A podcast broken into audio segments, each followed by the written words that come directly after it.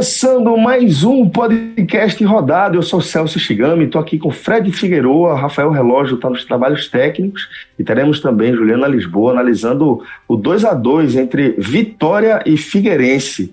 Fred, mas isso aqui vai ser fundamentalmente um podcast rodada, mas também um podcast de transição, né? A gente está gravando aqui na manhã de domingo e a 32 rodada terminou no sábado, a gente está gravando no domingo, e na segunda já inicia aí a 33 rodada, com Curitiba Esporte apenas, o segundo e o terceiro colocados é, da Série B nesse momento se enfrentando e abrindo a 33 rodada. Então acaba que vai ser um programa de transição, né? A gente vai analisar muito da situação matemática, de como ficou a, a disputa de acesso contra rebaixamento aí depois da 32 rodada, mas já com o radar completamente focado para os jogos que começam nessa segunda, né, Fred? Inevitável, Celso. Eu diria que é absolutamente inevitável que seja dessa forma, porque muito mais do que nos debruçarmos sobre o que aconteceu dentro de campo na rodada 32, a gente tem que analisar as consequências do que aconteceu dentro de campo, porque a competição ela entrou na no afunilamento da sua reta final, tá? Inclusive, eu nem, eu nem gosto de chamar que faltam seis rodadas para o fim. Eu prefiro chamar que faltam três pares de rodada porque fazer uma análise das rodadas ímpar, da rodada 31, da rodada 33, que é que está por vir, vai gerar sempre uma distorção. E você não pode nunca usar essa distorção como base, porque o campeonato não acaba na rodada ímpar. O número de jogos em casa é extremamente relevante. Então, eu diria que a partir de agora, esse programa já vai trazer um pouco desse recorte. A gente tem que passar a ver as coisas semana a semana, duas rodadas a duas rodadas. Então a gente fechou, na verdade, esse, esse nosso programa hoje, ele fecha os acontecimentos da rodada 31 e 32. E a gente inicia tá, o debate, as projeções para a rodada 33 e 34, para essa próxima semana de Série B. Tá? A gente tem jogos segunda e terça, e a gente tem os jogos do, do da sexta e sábado. Então, esses jogos têm que ser analisados como um único contexto, porque é assim que são. A partir de agora, a cada rodada, a cada par de rodada, nós teremos um jogo em casa e um jogo fora para todos os times. Mas você vai dizer, ah, não, mas pode vai jogar uma sequência de duas em casa. Vai, mas é entre uma um é, par de jogos vai ter um, um dentro e um fora, né? Exatamente. Esse é o fundamental. Em nenhum momento vai ter uma distorção nesse par de jogos. Então, essa vai ser uma tônica muito importante de análise, substituindo até outras que eu vinha fazendo nos programas da Série B. Bom, então é, é gente importante falar também que nessa, nesse, nessa reta final, né, iniciada em novembro, a gente reforça a ação que a gente vem trazendo em parceria com a Clínica Orto, né, de conscientização da saúde masculina, né, da forma como o homem trata a própria saúde porque o Novembro Azul ele acabou é, também sendo ressignificado a partir da percepção de que a conscientização da saúde do homem ainda não está madura o suficiente para que as campanhas, as grandes campanhas, possam focar num problema específico, como é o caso, por exemplo, do histórico Outubro Rosa, né, que dá início a essas campanhas mensais com cores no caso da saúde masculina, deixa de ser uma discussão sobre câncer de próstata, como nasce ali o Novembro Azul, e passa a ser uma discussão sobre a saúde do homem. E é justamente sobre isso que a gente vem falando aí ao longo dos últimos meses, né, em parceria com a Clínica Horto, chamando atenção para a importância de nós, esse público aí, que é tão relapso com a própria saúde, gire a chave na cabeça e passe a tratar a saúde como ela se deve, né? Como ela deve ser tratada, né? Porque a gente acaba deixando, tratando dores com analgésico ou com é, esquecimento mesmo, deixa para lá. E isso acaba virando um problema crônico, pode desenvolver para algo que seja muito mais limitador. É importante que os primeiros sintomas de dor, seja qual for a origem, trabalho, lazer, procure um dos profissionais da Clínica Orto. São mais de 10 especialistas nas diversas áreas de ortopedia e traumatologia. O pessoal que vai você vai encontrar especialistas para coluna, para ombro, para joelho, para mão. Então você vai ter aí mais de uma dezena de especialistas à, sua disposição, além de toda a estrutura da clínica orto, é, de exames, de imagem, para que você tenha um diagnóstico preciso, possa definir o melhor tratamento possível, inclusive para concluir lá o seu tratamento com a parte de recuperação com uma equipe de fisioterapeutas lá, que tem diversos tipos de terapia à sua disposição lá, né? Hidroterapia, pilates, RPG. Então, vale a pena demais você parar para refletir sobre que dor está te incomodando e começar a tratar dessa dor, porque só cuidando da gente a gente vai cuidar de quem a gente ama, né? Então, Fred, é, agora a gente efetivamente começa a debater a rodada, né, 32, depois da sua explicação inicial do que vai ser esse nosso programa, e eu queria que você fizesse um resumo de como fechou a rodada, principalmente, né, porque boa parte dos nossos ouvintes ficou bem aflita ali no começo da, da rodada, né? Verdade, Celso. É, essa foi uma rodada que, para o torcedor do esporte, ela fica marcada como a rodada da quarta derrota do time na Série B. Veja, são 32 partidas, quatro derrotas. A cada oito jogos, o esporte perdeu um. E é algo muito raro, então, de fato, acaba sendo uma rodada de muito peso negativo, uma rodada de difícil assimilação para os torcedores do esporte. Mas, no final das contas, o que veio na sexta-feira e no sábado ajudou um pouco a reduzir os danos da derrota rubro-negra lá em Campinas. Porque, no final das contas, dos seis primeiros colocados, do Bragantino até o CRB, só um clube venceu. E foi o Curitiba. E sabe-se lá como venceu, inclusive. Quem assistiu o jogo entende o que eu estou dizendo nesse momento. O Curitiba fez um gol no começo da partida, da única forma que costuma fazer seus gols, né, com bola aérea. Rodrigão, que voltou a marcar nas duas últimas partidas, já voltou a fazer gol, já encostou de novo em Hernani, inclusive, na disputa pela artilharia. Rodrigão cabeceou sozinho a falha de marcação do Botafogo. O Curitiba abre 1 a 0 e daí para frente leva uns 75 minutos de pressão crescente. O Botafogo fez um primeiro tempo tendo chances, mas chegando pouco, acelerou no segundo tempo e sufocou. Ah, o, o verbo para usar realmente é esse. O Curitiba se retraiu completamente, jogou dentro da sua área, as bolas batendo na trave, rondando a linha da, do gol de muralha, dois cruzamentos, por exemplo, que passaram de muralha e ninguém do Botafogo encostou. Jogando um futebol muito ruim, o Curitiba conseguiu sair lá do estádio Santa Cruz com os três pontos e dessa forma se tornou o grande vencedor da rodada. O Curitiba, ele completa seis partidas de invencibilidade, ele reduz a diferença para o esporte para quatro pontos e abre uma diferençazinha mínima ainda para o América de três pontos. Porque por mais que o nosso foco no Recife, no Nordeste, seja a diferença do esporte para o Curitiba, agora em quatro pontos e com esse confronto direto abrindo a rodada 33, podendo reduzir para um ponto, pode ter certeza, pode ter certeza que lá no Paraná, esses três pontinhos que eles abriram do América são muito mais celebrados do que a redução da diferença para o esporte.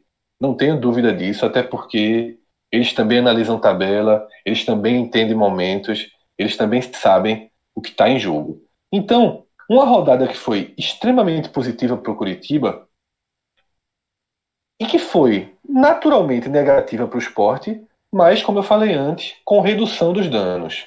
Por que redução dos danos? Atlético e América somaram ponto, queira ou não. Né? Tiraram um pontinho da diferença. Mas volta para aquele comentário que eu falei lá no início. Aqui é uma rodada par. Aqui é uma rodada par.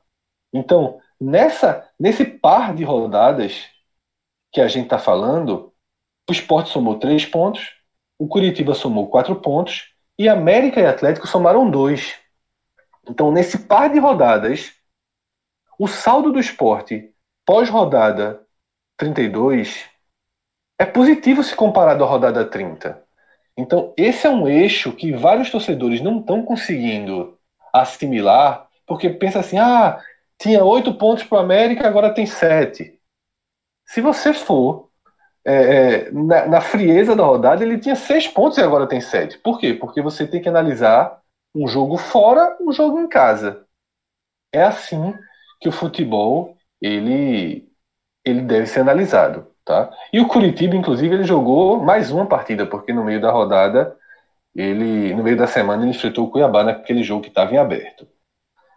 Mas não foram só, tá? Não foram só os resultados diretos, o empate do Atlético com o Operário daquela forma, né? O Atlético, ao contrário do Curitiba, acho que o Atlético fez uma partida boa contra o Operário, mas o bom goleiro Kozinski acabou levando um frangaço é, de enciclopédia de futebol. Né? O, como se define o frango é exatamente aquilo que Kozinski acabou levando, um ótimo goleiro. Engraçado que eu estava assistindo esse jogo na redação do Diário, né? Tava com, ao lado de Cauê. E aí Cauê falou, esse goleiro do Atlético aí, pô, pro ano que vem pro esporte, pô, esse cara é um grande goleiro e tal. E eu concordei. E aí, faltando uns três minutos, três, quatro minutos para terminar a partida, eu saí, eu tinha que ir para um casamento, e ainda no carro, né? Logo que eu cheguei no carro, que eu, no grupo do 45, nosso grupo do Clube 45, já estavam dizendo que tinha sido já tinha até, é tudo muito rápido. No nosso grupo já tinha o GIF do, do Konziski levando frango. E aí e Cauê me manda mensagem. Cauê, ó, velho, a gente secou o goleiro, né? Tá, o gol do. O, acabou falhando e dando o gol pro operário. E eu já respondi com ele, para ele com o GIF, né? Cauê tava. A modernidade do nosso grupo, a velocidade do nosso grupo ela deixa a gente super informado. Mas esse empate do Atlético com o Operário, até pelo contexto, acabou sendo turma, A turma lá é profissional, Fred. Os meninos lá são profissionais, velho. São, velho. É impressionante. Eu não consigo hoje em dia ver mais nada no Twitter. Primeiro, né? Eu acabo depois me, me atualizando, mas sempre, sempre, sempre os caras acabam trazendo o que acabou de acontecer no Twitter lá pro grupo e o cara acaba sendo. É, acaba chegando para ele antes, né? O filtro do filtro, né? Seria o filtro do filtro, mais ou menos, que funciona no grupo. Mas voltando aos resultados, até por esse contexto de do que aconteceu lá em Ponta Grossa no jogo Atlético Operário, foi sim muito positivo esse empate. E o empate do América com a Ponte, esse no sábado, também deve ser tratado de forma muito positiva. Primeiro, por ter sido em casa, no Estádio Independência. Segundo, pelo fato da Ponte, durante a semana, ter dispensado meio time titular, mas dentro de campo a Ponte fez uma partida boa. Jogou um jogo extremamente aberto, com chance para os dois lados, tá? incluindo um pênalti para o América, em que ninguém menos, há muito tempo não era personagem desse programa, mas fez questão de colocar seu nome aqui na história dessa análise de reta final. Felipe Azevedo pegou a bola, botou debaixo do braço e disse: Esse aqui é meu e bateu no meio da barra o pênalti, facilitando muito a defesa de Ivan, goleiro da Ponte, goleiro da seleção olímpica. Respeito muito... eterno, respeito eterno por Felipe Mas Azevedo. Foi, foi, Você sabe que eu tenho respeito pelo homem. Totalmente. Foi o Felipe Azevedo clássico. Demais, o pênalti foi. O pênalti foi Segurança, jovem. Baixa, cabeça baixa, no meio da barra o goleiro pegou sem qualquer dificuldade, pegou com os pés e dessa forma né, acabou que o América não conseguiu vencer a ponte e ainda tem um questionamento enorme na, na arbitragem, porque a ponte fez o gol de fora da área, é um chutaço de fora da área, e Roger, que estava em posição impedido, em impedimento, ele tentou se livrar da bola. No que eu vi na imagem, a bola não toca nele, tá? Atrapalha um pouco o goleiro, atrapalha, mas a bola não toca nele. O goleiro não deixa de ir na bola. O goleiro faz todo o movimento de ir na bola. É um lance bem difícil. Eu, como estava é, num bar, a televisão estava no mudo. Eu acabei não escutando o que o comentarista de arbitragem né, do Sport TV falou sobre o lance. Mas a minha sensação é de um lance em que eu consigo interpretar pelos dois lados. Então, eu não vou considerar aqui um absurdo o gol ter sido anulado. Mas arrisco dizer que em cinco lances daquele tipo, quatro são validados. Porque Roger desvia da bola e fundamentalmente ele atrasa a reação do goleiro, mas não gera um duplo movimento do goleiro. Então é, é um lance chato. É um lance que a sensação é de gol, mas que acaba sendo um lance realmente difícil de analisar. Então, esses dois resultados foram os resultados bons para o esporte na rodada. Foram os resultados de contenção de danos. Tá? Eu não vou nem entrar aqui no mérito Bragantino, porque isso aí é um outro debate, uma outra análise, uma outra história. Focando aqui na confirmação do acesso do esporte. Então, tem um resultado muito ruim em Ribeirão Preto, que é a vitória do Curitiba, muito ruim mesmo. Ainda que tenha tido uma consequênciazinha positiva, eu vou falar dela agora, mas é, os dois empates de Atlético e América ficaram de bom tamanho para o esporte. Mas não foram só os resultados diretos. Existiu todo um contexto de resultados periféricos que eu achei bem interessante para o esporte. E eu começo da vitória do Curitiba. Veja que contradição quase. A vitória do Curitiba ela tem uma consequência negativa imediata, que é o Curitiba reduzir três pontos da diferença para o esporte. Isso aí é inegável. Isso aqui ninguém vai falar o contrário. Porém, o Curitiba enfrentou um Botafogo já com o estádio desmobilizado, por exemplo. O Botafogo tem 44 pontos, precisava dessa vitória para ir a 47 e continuar sendo um perseguidor daqueles perseguidores que a gente sabe que não vai chegar, mas enquanto o time acredita, ele é um time de maior dedicação em campo e se tem alguma coisa que ninguém pode reclamar do Botafogo contra o Curitiba foi a dedicação. Os caras deram a vida em busca do empate com muita dificuldade técnica, muita dificuldade de criar uma jogada de envolvimento, mas o abafa aconteceu de forma incansável. Só que esse resultado elimina o Botafogo. Agora não existe mais é, esperança minimamente plausível para o Botafogo chegar à primeira divisão. Ele tinha 4,5% de chance de subir, agora tem menos de 1%. Isso significa o quê? Que daqui a três rodadas, quando o esporte for lá para Santa Cruz, o esporte vai enfrentar um Botafogo absolutamente fora do campeonato, absolutamente desmobilizado. Então, um jogo chave fora de casa para o esporte, ele reduz bastante o grau de dificuldade. Não tenha dúvida que o esporte vai para Ribeirão Preto num jogo da vida, talvez, talvez no jogo do acesso, e vai enfrentar um adversário desmobilizado, um estádio com menos de mil pessoas com menos de mil pagantes. Um estádio bom de jogar. Então, esse foi o primeiro resultado periférico, no caso esse, um duplo resultado, porque tem um lado negativo, mas é a primeira consequência periférica interessante para o esporte. Existe uma segunda, né, que foi logo na abertura da rodada, que foi a vitória do Paraná sobre o Londrina. Tá? O Paraná, com isso, ele foi a 47 pontos, ele segue no bloco dos perseguidores, abre aspas, iludidos, dos perseguidores que acreditam que ainda dá. E dá. Porque eles não estão mirando o esporte com 56 pontos. Eles estão mirando o Atlético Goianiense com 51. E eles estão quatro pontos atrás do Atlético. E por que eu acho interessante a vitória do Paraná? Porque nessa rodada, o Paraná ele vai enfrentar o América lá no Independência. O América que vem de dois empates, que foi tá pressionado por esse empate com a Ponte, vai ter um Paraná jogando a vida. E só para exemplificar o quanto esse jogo é sim um confronto direto e o quanto o Paraná joga a vida, se o Paraná ganhar, o Paraná passa o América. Se o, Paraná, se o Paraná ganhar, ele ultrapassa o América na classificação. Então, é um iludido que, se conseguir resultados inesperados, o Paraná venceu o América na Independência não é um resultado lógico, mas é um confronto direto. Então, a gente tem essa consequência positiva, porque o Paraná enfrenta o América agora e daqui a quatro rodadas é muito tempo. Ele teria que sustentar essa sua perseguição, mas só existe uma forma de sustentar que é com resultados. O esporte, do mesmo jeito que eu considerei um bom resultado periférico, nas próximas rodadas, resultados positivos do Paraná também são interessantes para esse aspecto periférico. Por quê? Porque na 35 rodada ele vai até Goiânia pegar o Atlético.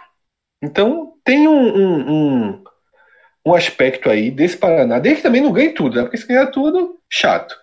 Mas é, é interessante nesse momento o, a sobrevivência dos perseguidores. Tá? Se perder um perseguidor que foi o Botafogo, mas em compensação, o, seguidor, o perseguidor que se perdeu só tem o esporte e o Bragantino pela frente. Então é de, é de importância secundária. Ou até positiva, já que o esporte vai pegar o Bragantino. Mas o Paraná é um perseguidor que tem América Atlético pela frente e é bom mantê-lo vivo. Então, esse é um resultado positivo que ainda também pode ser encarado com outro aspecto positivo, que é o Londrina super ameaçado pelo rebaixamento. O Londrina ele é o 16 colocado, está apenas dois pontos, certo? Acima do Figueirense. Figueirense que vem de seis jogos invictos. E o Londrina, nessa terça-feira, vai para o Antônio Ascioli, em Goiânia, enfrentar o Atlético. Veja, o Londrina de Mazola é horroroso. Horroroso. Para mim, vai cair. Para mim, o Figueirense, que renasceu nas últimas rodadas, vai conseguir ultrapassar o Londrina. O Vitória deve se manter acima também do Londrina, mas para o foco do Londrina, ele está extremamente mobilizado pela sua permanência. Então, na próxima rodada, esse jogo Atlético e Londrina vai ter um Londrina 200% vivo. 200% vivo.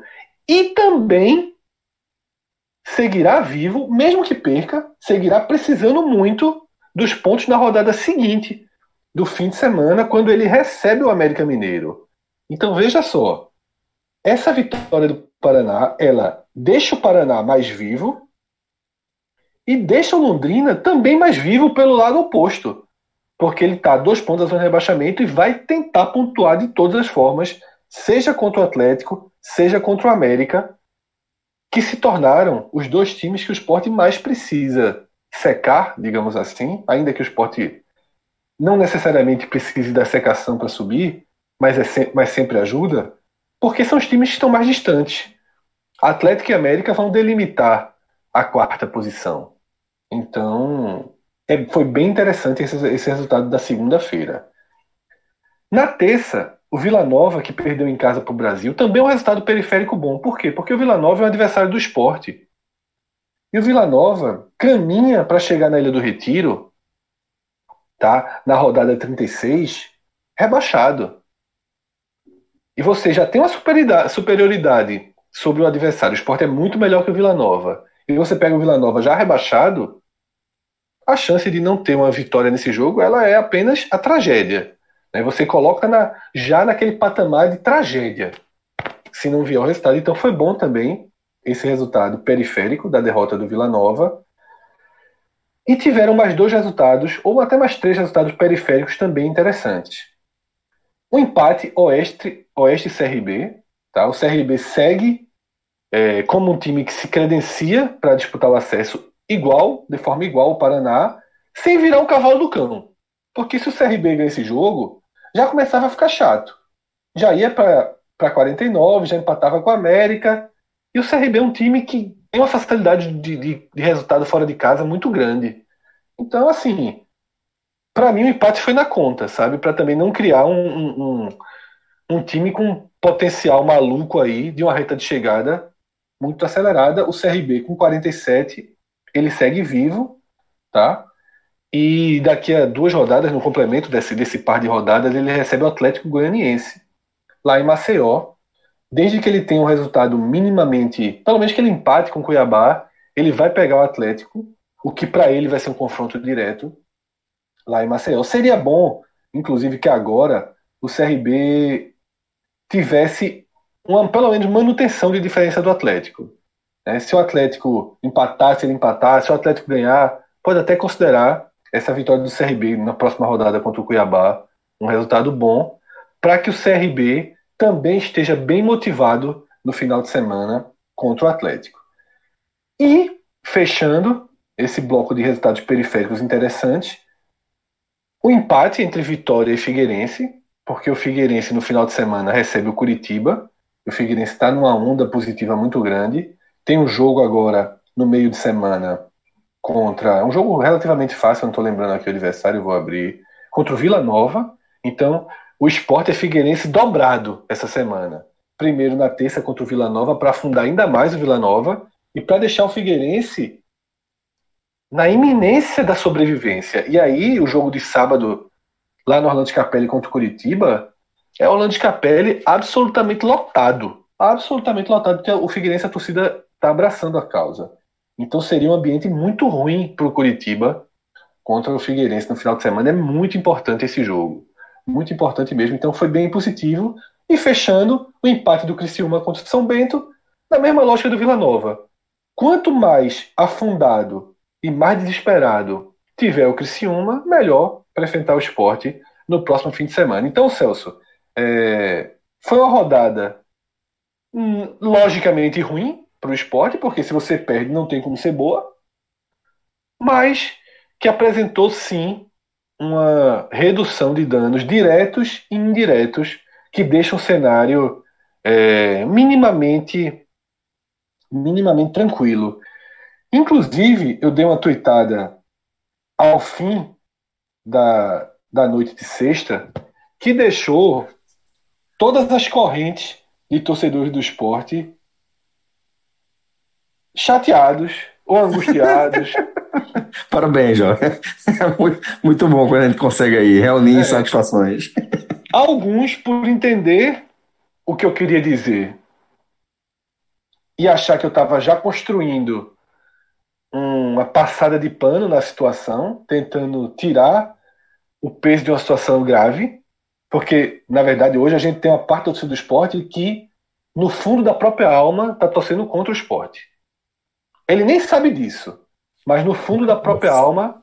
Não, no fundo da própria alma tá. Porque assim, é a parte ranzinza que construiu a narrativa de que tudo que está sendo feito está errado, que o esporte é horroroso. Tá? Eu vi um cara que foi lá no Twitter do Curitiba quando o Curitiba ganhou, o cara fez assim: são dois times horrorosos, não sei o quê, estão aqui só pela camisa, fazem tudo errado. O cara foi lá no Twitter do Curitiba conectar o esporte. Assim, é o que eu estou dizendo, é uma, uma uma onda negativa muito difícil de explicar por que ela aconteceu esse ano, mas não é aqui que eu vou explicar. Lacração, então, lacração, jovem. É um pouco de cada coisa, Celso. É um pouco de cada coisa. Eu acho que é uma soma de muita coisa. Tá? Uma geração é, de torcedores muito ligados a alguns aspectos, mas enfim, não vou mergulhar aqui não, já, já cansei disso. É, tem esse bloco, que é o bloco que quer expor cada vez mais que a situação é ruim, mesmo sem ser. Então, eu apresentei um cenário ruim, mas como eu fiz algumas observações para aliviar esse cenário, as pessoas ficaram com raiva de eu não ter jogado gasolina no cenário trágico. No cenário péssimo. A outra parte, que é a parte mais abraçada com a causa, ela ficou aperreada. Ela viu o cenário e mesmo com minhas considerações, ela disse: Puta que pariu, não estava pronto. Tava aí. Quem tiver uma aceleração maior vai subir desse bloco com Curitiba, América e Atlético. E o esporte ele precisa da sua condução normal, né, de três resultados no máximo, aí duas vitórias e um empate para subir. É...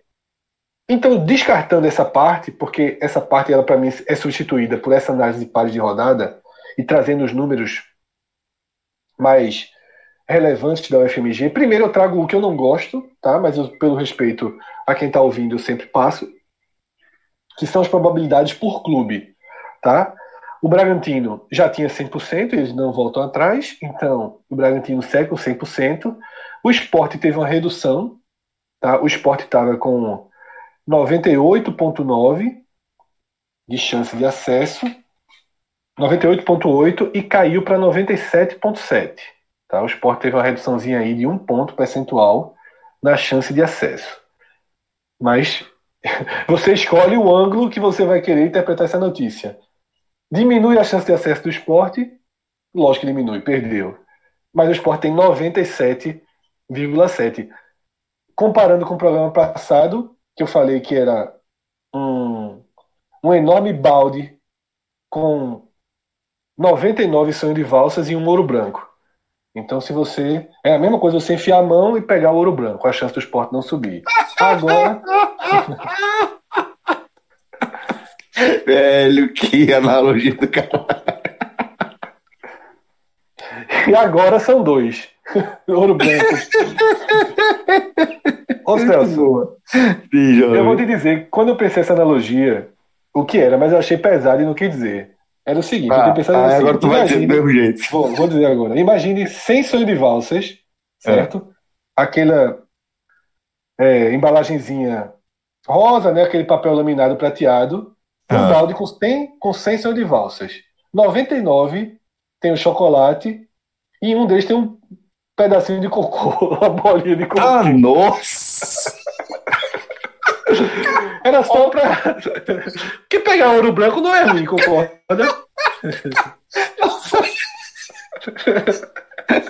Relógio, tira essa parte, tá? Tão boa a analogia. Porque assim, ah, pegar ouro branco é bom também. Eu mesmo acho ouro branco semelhante ao sonho de valsa. É, então, não, assim, mas a analogia foi melhor, porra. Tá... Analogia de você abrir aquele papel prateado, botar na boca e. Ih, rapaz! Tá mole. É, é, pronto, tá mole. Não, é daquele, daquele que foi mais embalado. Também, tá mais embalado, tá mais embalado. É. Pegou muito é. sol, né? Pegou muito sol, tava mais embalado, aí entrou ar, pegou muito é. sol tal. Mas todo mundo, todo mundo entendeu, né? Essa aulinha básica de estatística. Alô, minhoca. E minhoca fazendo faculdade, é puta que pariu, é foda. Isso. Vendendo é foda, mas é a vida, a vida é assim. Então, muda, muda dessa forma a do esporte. A do Coritiba, ela aumenta significativamente, tá?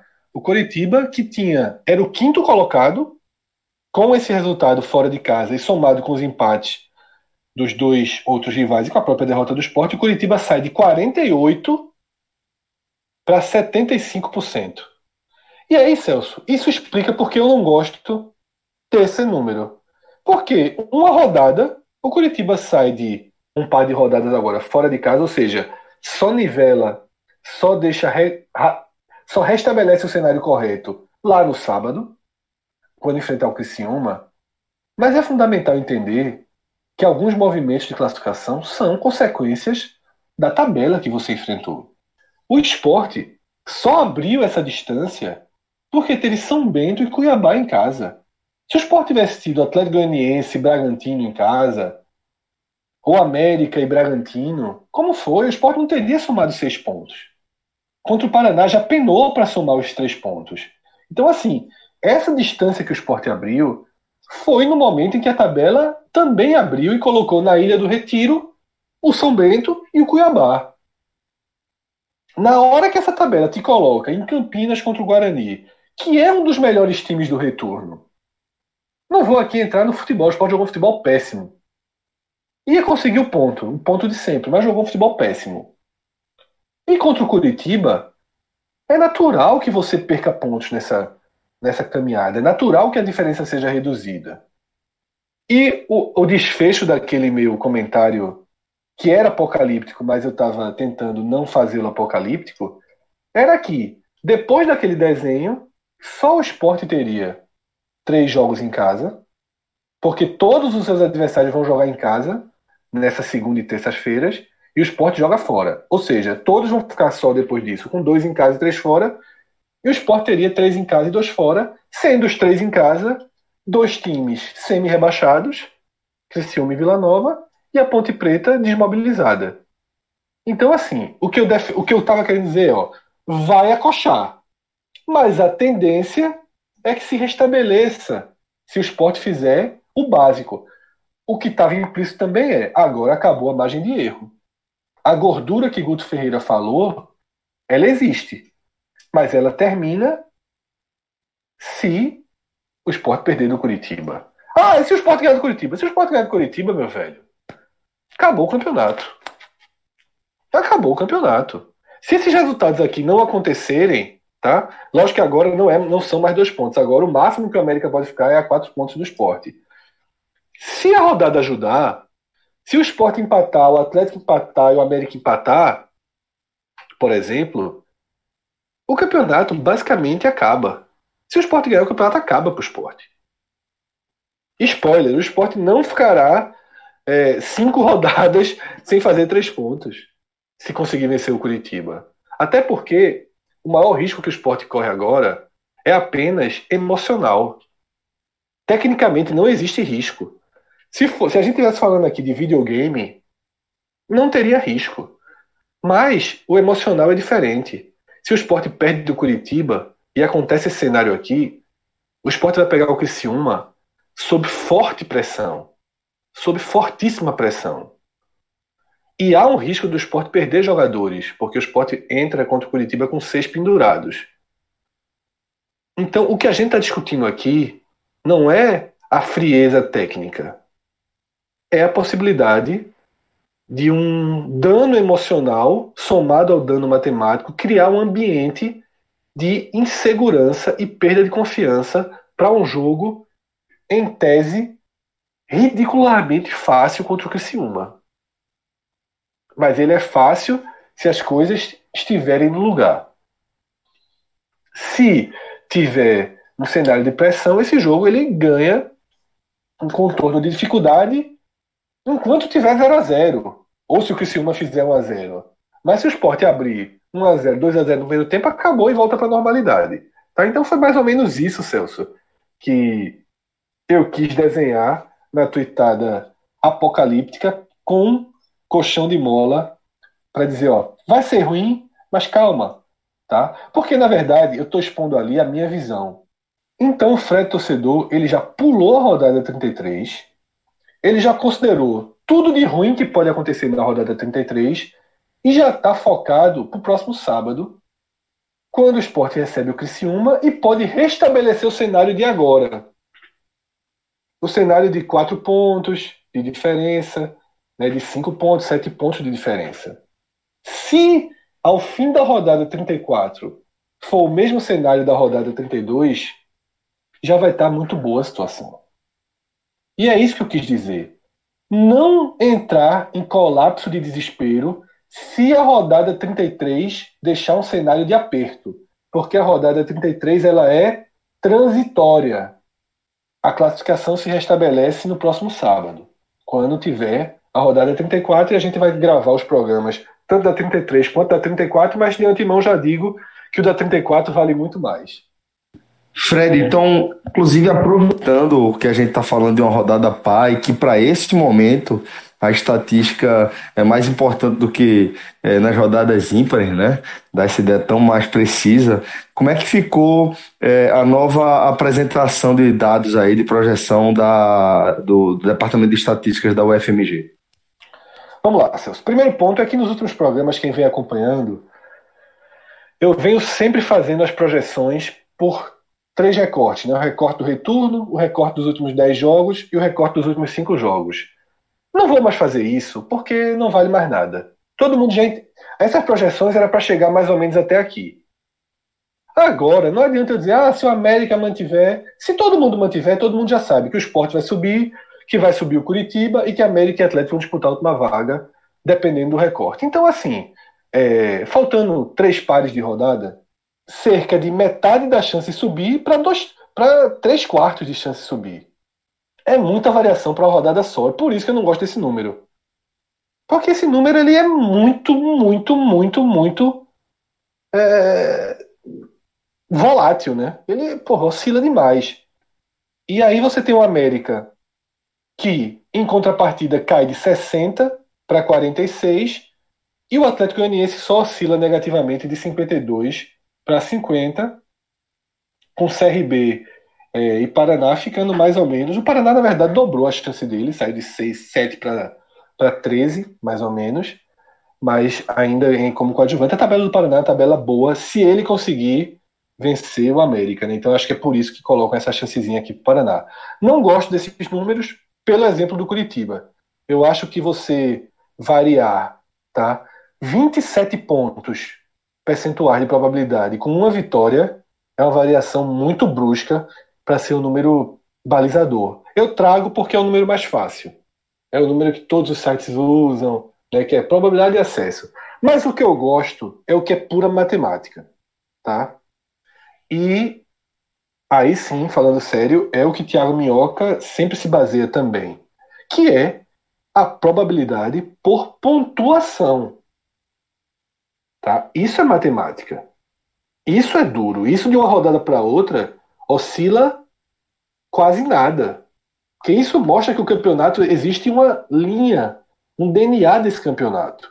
Cada campeonato tem seu próprio DNA. E esse cálculo explica qual é o DNA desse campeonato. Da 31 rodada para a 32 só teve uma mudança que eu considerei significativa. Tá? E só mudou 0,6 ponto percentual. E eu considerei significativa, veja você, o quanto a oscilação desse número é baixa, porque esse número ele segue um padrão, segue o DNA que eu falei.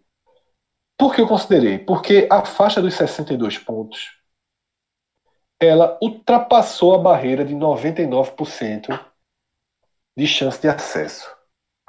Isso, eles estão dizendo de, com outras palavras, ou na verdade com outros números, que se você chegar a 62 pontos, você subiu. Porque aqui é matemática pura. Aqui é 99,1% de chance de acesso. Era 98,5%, já era muito significativa. Mas por que eu trago aqui? Porque 62 é 99,1%, 63 é 99,6%, 64 é 99,7%. Todos são iguais. O que, tá, o que eles estão querendo dizer com isso é que se passar de 62 é porque fugiu muito, mas muito, mas muito, mas muito do lógico, do básico, do razoável, tá? Então, nesse momento, existem a primeira pontuação que se considera com mais chance de subir do que de permanecer é 59 pontos, tá? Se você atinge 59 pontos, você já tem 70% de chance de subir. Já é muito significativo. Véio. 59 pontos tem 70% de chance de subir. Qualquer coisa que você tenha 70% de chance na sua vida, você está feliz. 60 pontos sobe para 87% e 61 pontos chega a 95,9%. Lembrando que Thiago Minhoca crava que com 61 pontos você estará na Série A em 2020 e Tristão Garcia ele crava que com 62 pontos não você sobe sem critério de desempate. Você não precisa se preocupar com o número de vitórias, com saldo de gols, porque 62 pontos te garante isso. Tristão ainda acha que com 61 você pode subir, mas você pode subir tendo que utilizar um critério de desempate para isso. Ou seja, você pode dançar também com 61. Eu, Fred, sigo trazendo 62 já há muito tempo, tá? Desde a virada do turno eu cravo 62 como a margem tranquila, mas desconfio que isso vai se resolver em 60, tá? O quinto lugar vai ficar ali 59 e 60. Eu também acho que no final das contas estou com minhoca 61 vai ser o ponto de subida, porque acho que a briga vai terminar entre 50 alto e 60. Então, Celso, na parte das probabilidades da FMG, esse é o cenário. Bom, galera, agora vai um recado para quem estava aí ansioso por notícias sobre a próxima edição do Podcast Experience. Seguinte, vai rolar no próximo dia 24, tá? Dia 24 de novembro, é um domingo, e vai ser na Arena de Pernambuco. Então, você pode esperar um evento de altíssimo nível.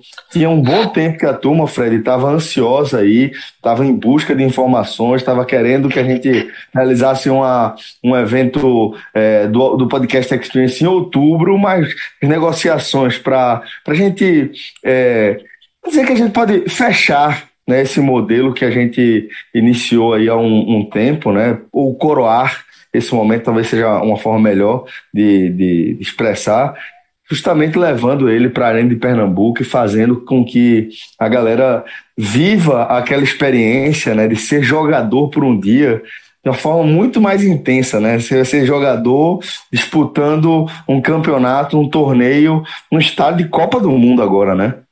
Com vestiários abertos, a gente vai poder usar, utilizar todos os vestiários, toda a estrutura. Quem não conhece vai vai entender o que, é que a gente está falando. É muito diferente. Né, de... Muita gente falou, ah, tá difícil marcar na arena porque não tenta alugar o Arruda, não tenta alugar os aflitos, a ilha. Pô, não estou aqui falando da história, da tradição e da importância desses palcos, tá? Tem muito mais história do que a, do que a própria Arena de Pernambuco, apesar de não ter uma Copa do Mundo, né? O esporte ainda teve uma Copa do Mundo em 50, mas as histórias escritas para o esporte da Santa Cruz são gigantes o suficiente. Mas os bastidores da arena são outro mundo, outro patamar, outro universo. E você, quem for, vai conhecer. Você vai, pô, você vai ter um vestiário que você não vai. Quem nunca foi lá não vai acreditar no alto padrão que tem o vestiário. E vai ser, Celso, é, um evento que a gente vai colocar em prática tudo o que nós somamos até aqui de experiência. Tudo que a gente aprendeu, né, Fred? Exatamente, porque virão novidades, tá? É, o formato, não apenas do campeonato, mas sobretudo o formato do evento vai passar por uma diferença significativa, tá?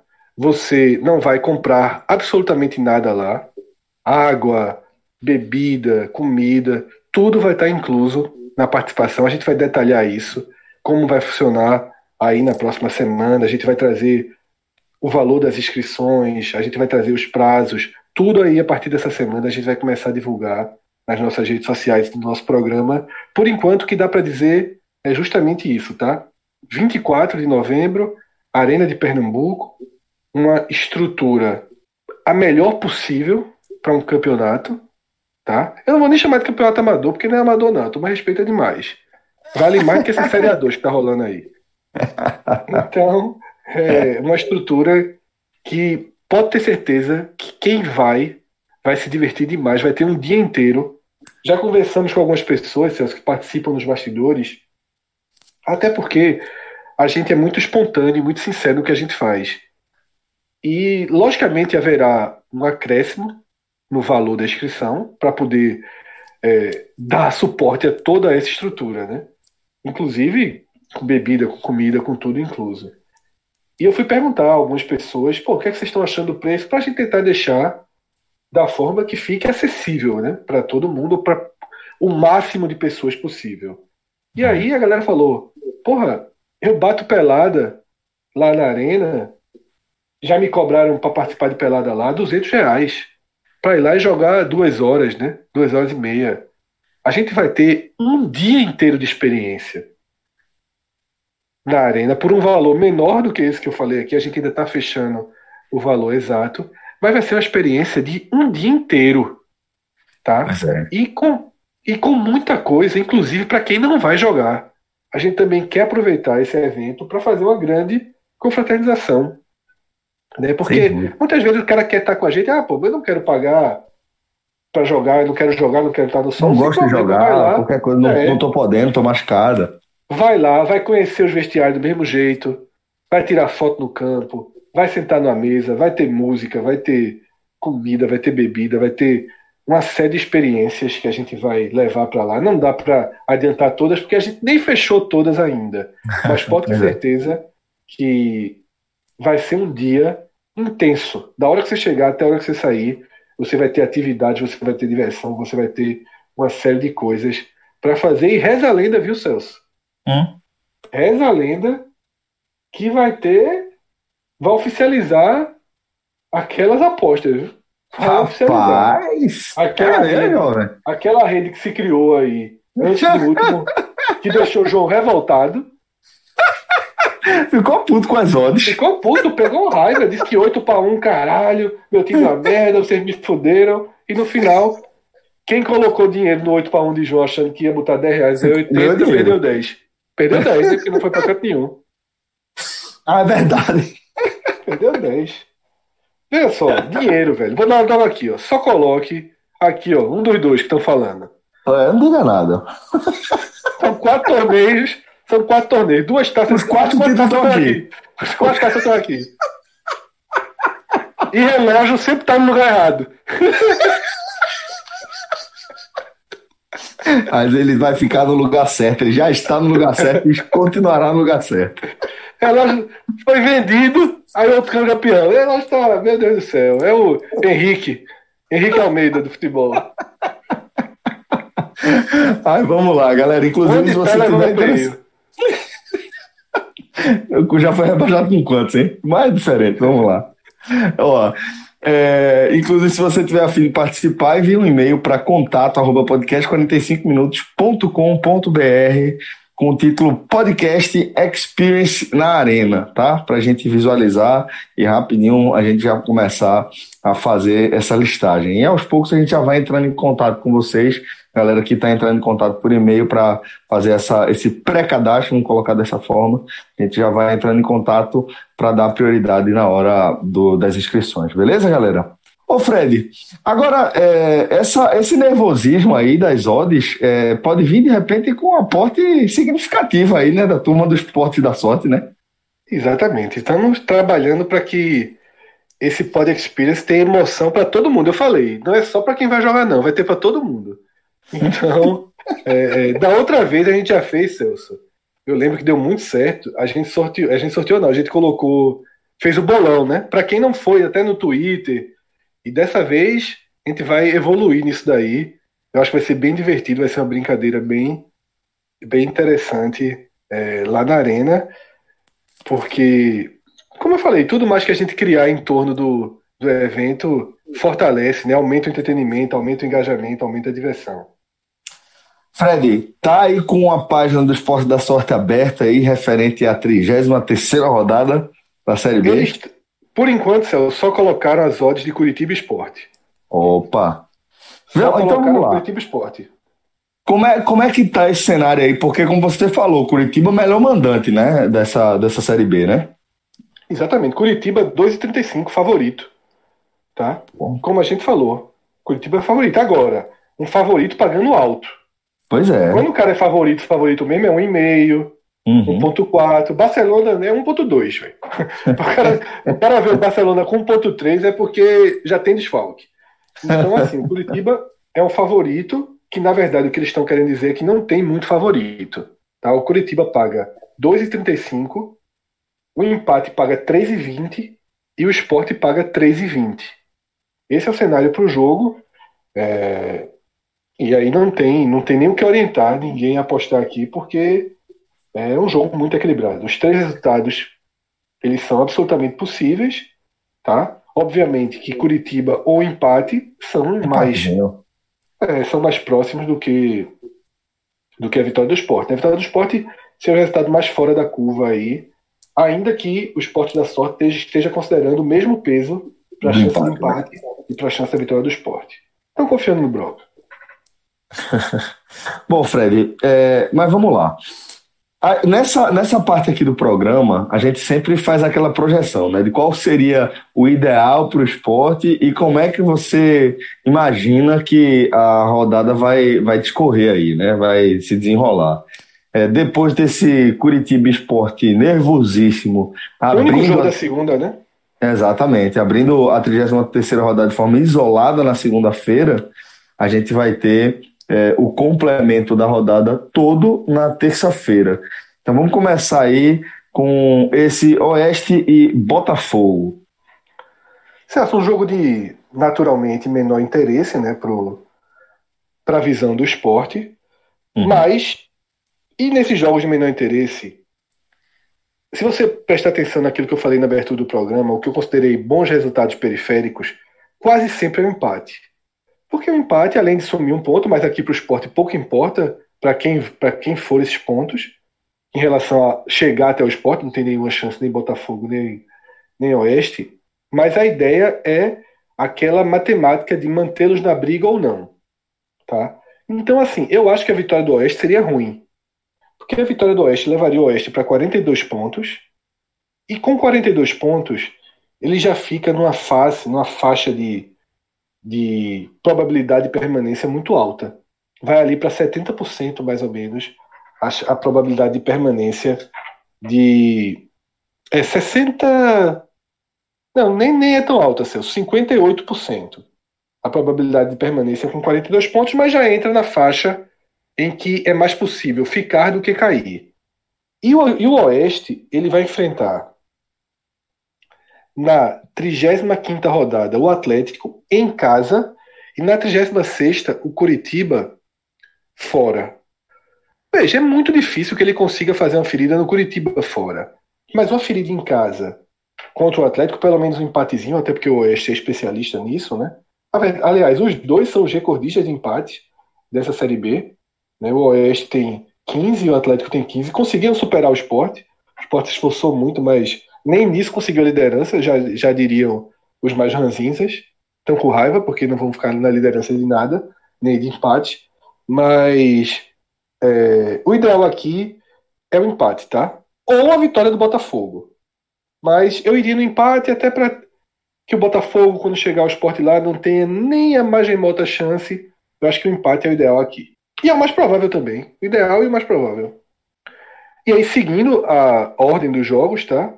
Na faixa das 19 e 15, Atlético Goianiense Londrina, obviamente que qualquer ponto que o Londrina some será importante, então os resultados naturais aí não precisa nem ter alguém para dizer, tá? Londrina ou empate. Operário Criciúma, 100% operário, tá? 100% operário, para que o Criciúma chegue na Ilha do Retiro o mais desmoralizado, abatido e rebaixado possível. Tá? Um, uma vitória, por exemplo, do Criciúma nessa partida já poderia deixar uma chama acesa, o time vir para cá num pacto, aquelas coisas todas. Né? O Criciúma não enfrenta nenhum adversário do esporte direto, então 100% operário nessa partida, que é às 8h30, são três jogos na faixa das 8 são quatro jogos na faixa das 8h30. Figueirense e Vila Nova, 100% Figueirense. 100% Figueirense. Primeiro, para que o Vila Nova também chegue na ilha, lá na 36 rodada, completamente destruído, se possível, matematicamente rebaixado. Ah, já é fácil, quanto mais fácil, melhor. E para que o Figueirense ganhe a confiança, o oxigênio e a mobilização necessária para transformar o jogo do sábado contra o Curitiba no inferno para o Curitiba. No Orlando Scarpé lotado, o Figueirense com a motivação do topo, uma torcida que abraçou o time nessa reta final, depois de todos os problemas que o clube passou, e todo mundo já sabe quais foram, chegou a perder um jogo WO. Então aqui é 100% Figueirense. Também às 8h30, tá? América e Paraná Clube. Qualquer resultado, qualquer ponto perdido pelo América deve ser comemorado, tá? É, até mesmo, ah, será que é melhor empate? Não, é melhor vitória do Paraná. E é o melhor resultado da vitória do Paraná. O segundo empate, esse é aqueles jogos diretos e que todo mundo já sabe o que fazer. E Vitória e Brasil de Pelotas é um jogo que esse é mais difícil cravar, porque o Brasil ele recebe o Curitiba na rodada 35. Se ele ganhar do Vitória, ele já vai salvar o seu, já vai garantir a sua permanência. E o Vitória uma, só precisaria ser competitivo, né, nessa visão do esporte contra o América Mineiro fora de casa na rodada 36 ou no desespero contra o Curitiba na última rodada. Então esse jogo aqui é, qualquer que tenha, seja o resultado, vai ter um, um, aspecto positivo. Por isso, o melhor empate. Né? Então, é, você fica pelo empate porque você mantém o Figueirense super motivado, você não distancia muito para o Londrina não se sentir fora da briga. Se pudesse empate esse jogo, melhor. Tá? Às nove e meia, Ponte e São Bento é absolutamente irrelevante. Na dividida, melhor que a Ponte não vença para que a Ponte também chegue na penúltima rodada, mas aí ela vai chegar sem qualquer é, necessidade no campeonato, tá? Sem qualquer precisar de um pontinho para não cair, ou precisar de um pontinho para de dois pontinhos para achar que vai ganhar, que vai subir.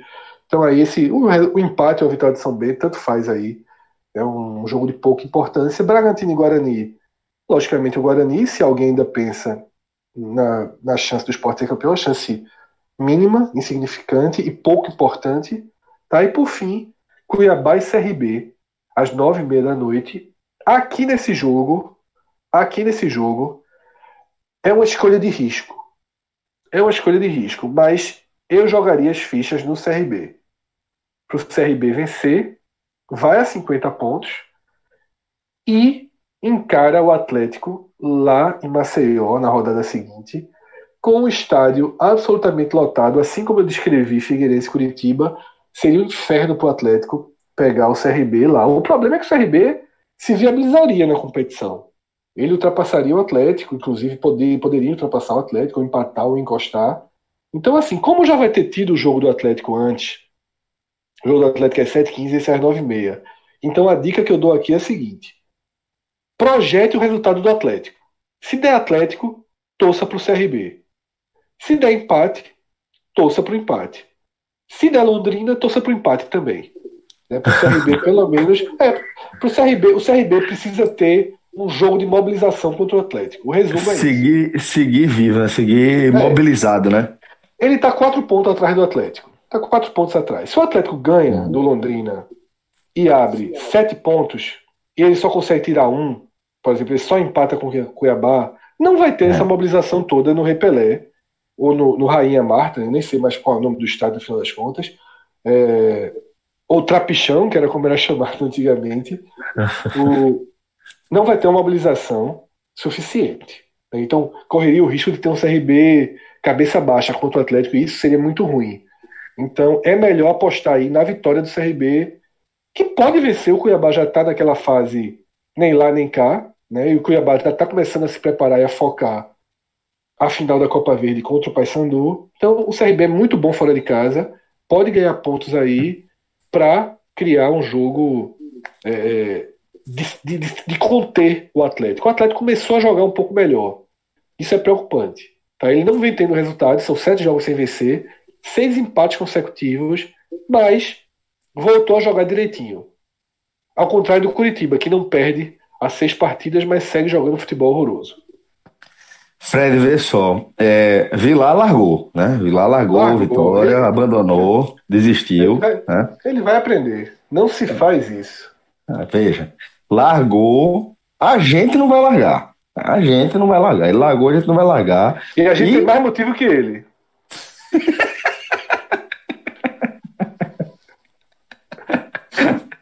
Mas convocamos, tá?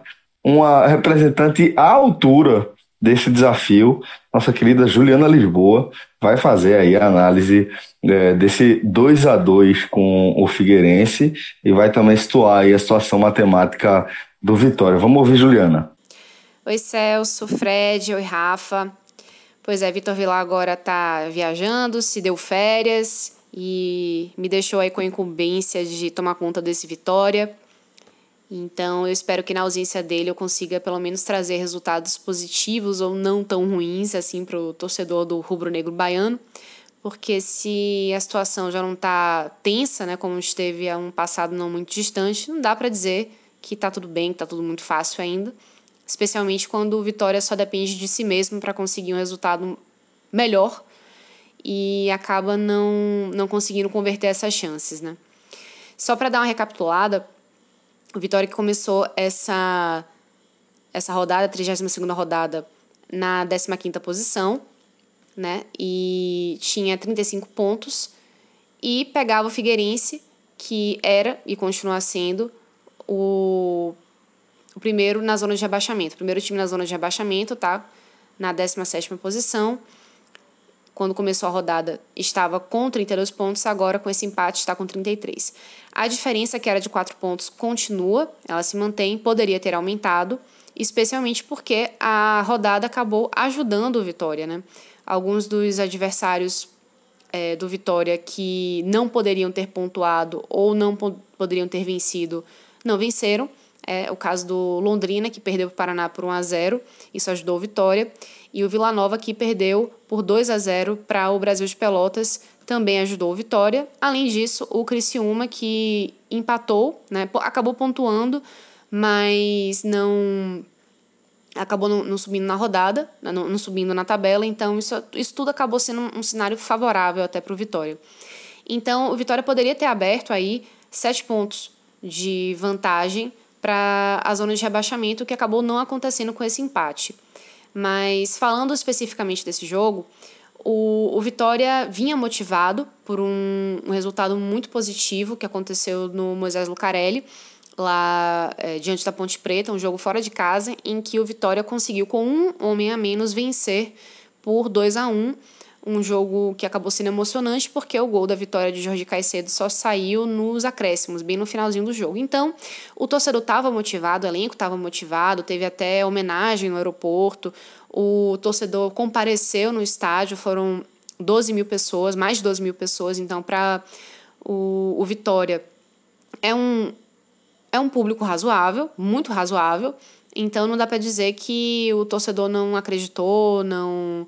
É, não, não motivou o time, isso não aconteceu. Isso, o que aconteceu foi que o torcedor do Vitória, mesmo num, num, num sábado, numa tarde de sábado de chuva, foi até o Barradão para empurrar o time.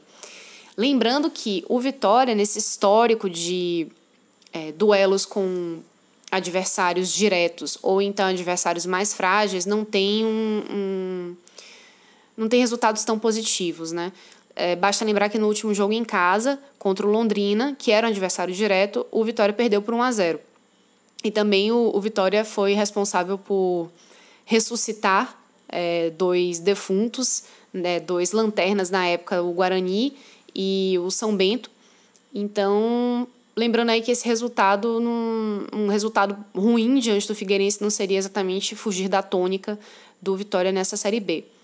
Mas falando especificamente desse jogo, o, o Vitória começou se movimentando mais no primeiro tempo.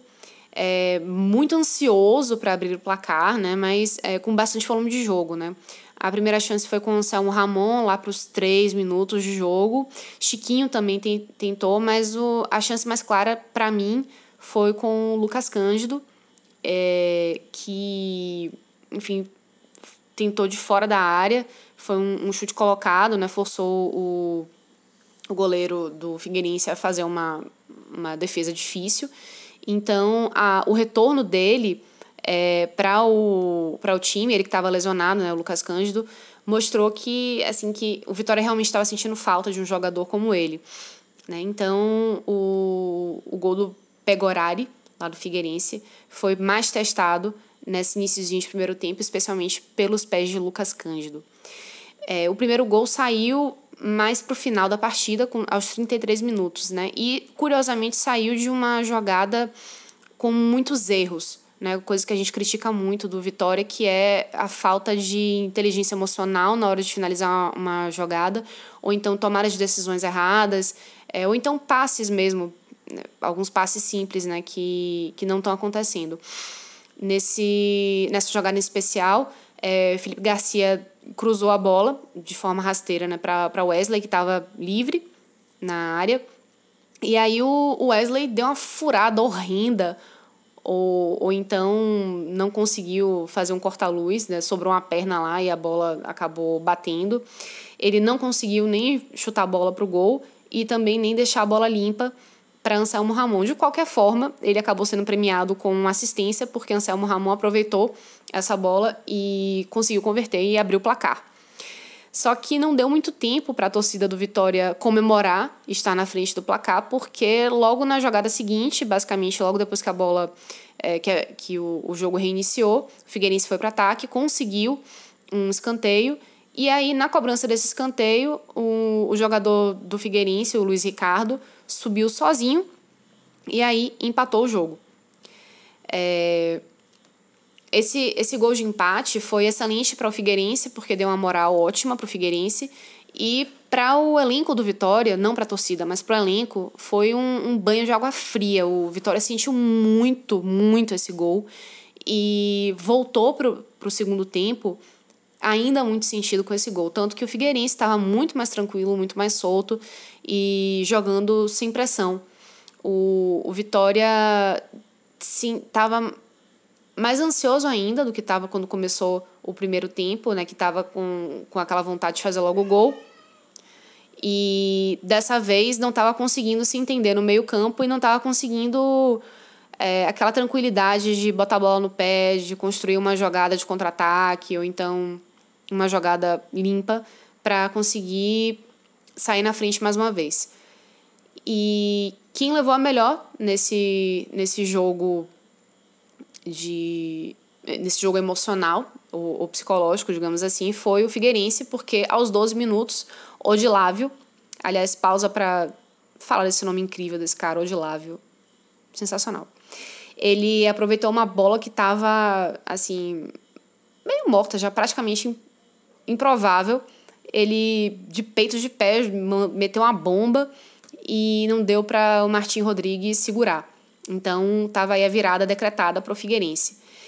Se o Vitória já estava tenso com o gol de empate e, e ansioso para conseguir sair à frente mais uma vez, né? Com, esse, com, esse, com essa virada foi um, um horror. Foi um, um Deus nos acuda. O time ficou completamente perdido e ainda conseguiu piorar a situação porque a torcida também começou a ficar muito impaciente, né? E assim, é, Geninho, o técnico Geninho, resolveu fazer mudanças no time. Ele colocou Jorge Caicedo para dar mais velocidade e Heron, um menino da base, para ter uma movimentação mais técnica, mais inteligente, né? E acabou surtindo efeito essa, essa mudança dele, porque foi com o Heron que veio essa, essa mudança na atitude do Vitória, né? Ele estava pela direita, né, costurando uma, uma jogada individual, ele já estava dentro da área, estava se preparando para finalizar quando foi derrubado na área e o juiz marcou o pênalti e Thiago Carleto converteu, cobrou muito forte, é, uma bomba mesmo. O goleiro do Figueirense até foi na bola, chegou a tocar na bola, mas não conseguiu segurar. E assim terminou o jogo, né? 2 a 2 uma partida bastante intensa, mas é, não exatamente muito técnica deu para ver que o Vitória ainda sente muito o, o emocional, o lado psicológico, e é algo que precisa ser melhor trabalhado. E principalmente porque o próximo jogo também vai ser em casa, né? Vai pegar o Brasil de Pelotas é, no Barradão, no dia 5, e vai precisar ter um pouco mais de tranquilidade para conseguir um resultado mais positivo. De repente, já que o Brasil de Pelotas não é um, um, adversário direto, também não é um adversário tão mais frágil, de repente o Vitória não consiga aí, é, dessa forma, apresentar um, um, um, jogo mais tranquilo, né? um, não sinta tão pressionado e consiga aí um, resultado mais favorável, até para deixar o, o torcedor mais tranquilo. Então é isso, galera. Com essa análise aí de Ju, a gente fecha aqui mais um programa da rodada, né? Mais um podcast rodada. E você fica esperto no seu feed, porque semana tem muito conteúdo que vai entrar aí para você consumir do 45 minutos. Obrigado a todos pela companhia. Valeu, Figueroa. Valeu, relógio. Um forte abraço e até a próxima. Tchau, tchau.